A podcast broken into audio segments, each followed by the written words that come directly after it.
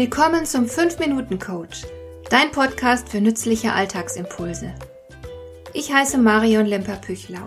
Als erfahrener Coach habe ich jede Menge psychologische Tipps für dich, mit denen du leichter durch den Alltag kommst, damit dein Leben ein bisschen einfacher wird.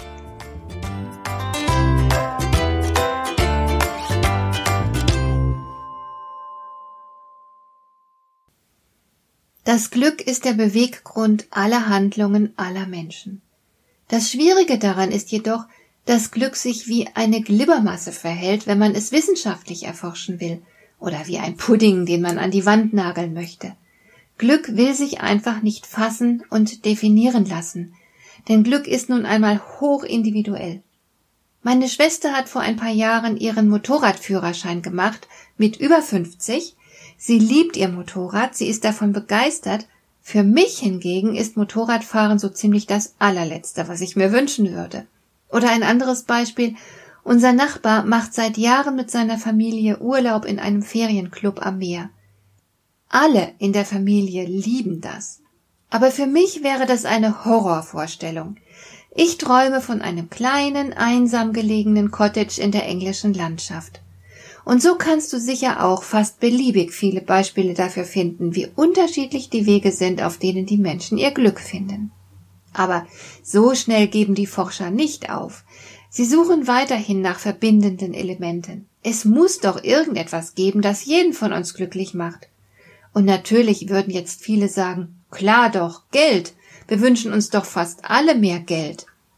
Zu diesem Thema hat die Wissenschaft in der Tat etwas Interessantes beizusteuern.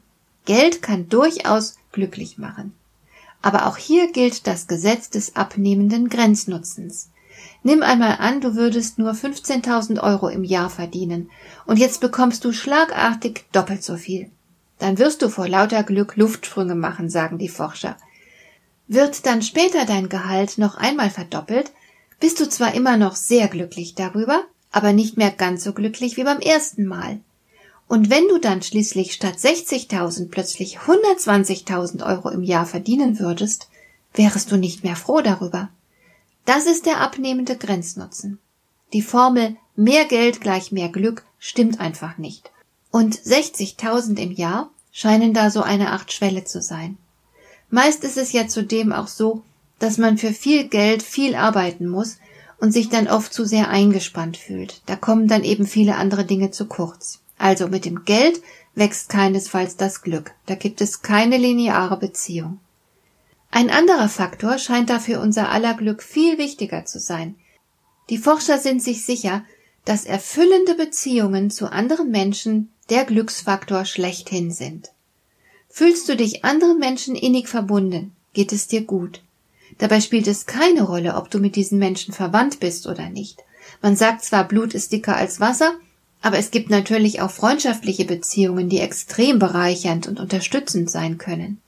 Solche Beziehungen kannst du immer unterhalten, auch wenn du arm oder krank bist. Das ist das Schöne. Apropos Krankheit, vermutlich kennst du den Satz, ohne Gesundheit ist alles nichts. Wenn ich diesen Satz höre, rege ich mich jedes Mal richtig auf. Ich hoffe, du gehörst nicht zu den dummen Menschen, die so etwas leichtfertig behaupten.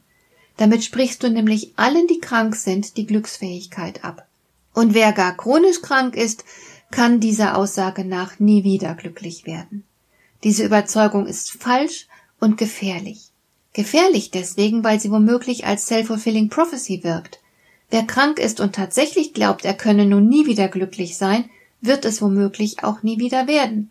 Aber selbstverständlich können auch kranke Menschen glücklich leben. Trotzdem gibt es Faktoren, die sehr zuverlässig unglücklich machen. Nach neuesten Studien gehört dazu der Tod eines Kindes.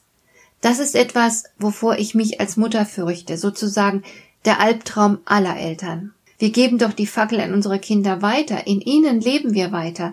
Da überrascht es nicht, dass der Tod eines Kindes so verheerende Folgen für das Glück der Eltern haben kann. Auch der Tod des Ehepartners kann sehr zuverlässig unglücklich machen, vorausgesetzt natürlich die Beziehung war gut. Und ist sie das nicht, dann ist es nicht der Tod, sondern das Leben des Ehepartners, das einen unglücklich macht. Und das Allerschlimmste, von dem Studien berichten, ist es, wenn du einsam und krank bist. Und ich wünsche dir und mir und uns allen, dass das nie passieren möge. Hat dir der heutige Impuls gefallen? Dann kannst du jetzt zwei Dinge tun. Du kannst mir eine Nachricht schicken mit einer Frage, zu der du gerne hier im Podcast eine Antwort hättest. Du erreichst mich unter info at lemper-püchlau.de und du kannst eine Bewertung bei iTunes abgeben, damit diese Sendung für andere Interessierte sichtbarer wird. Schön, dass du mir zugehört hast. Bis zum nächsten Mal eine gute Zeit für dich.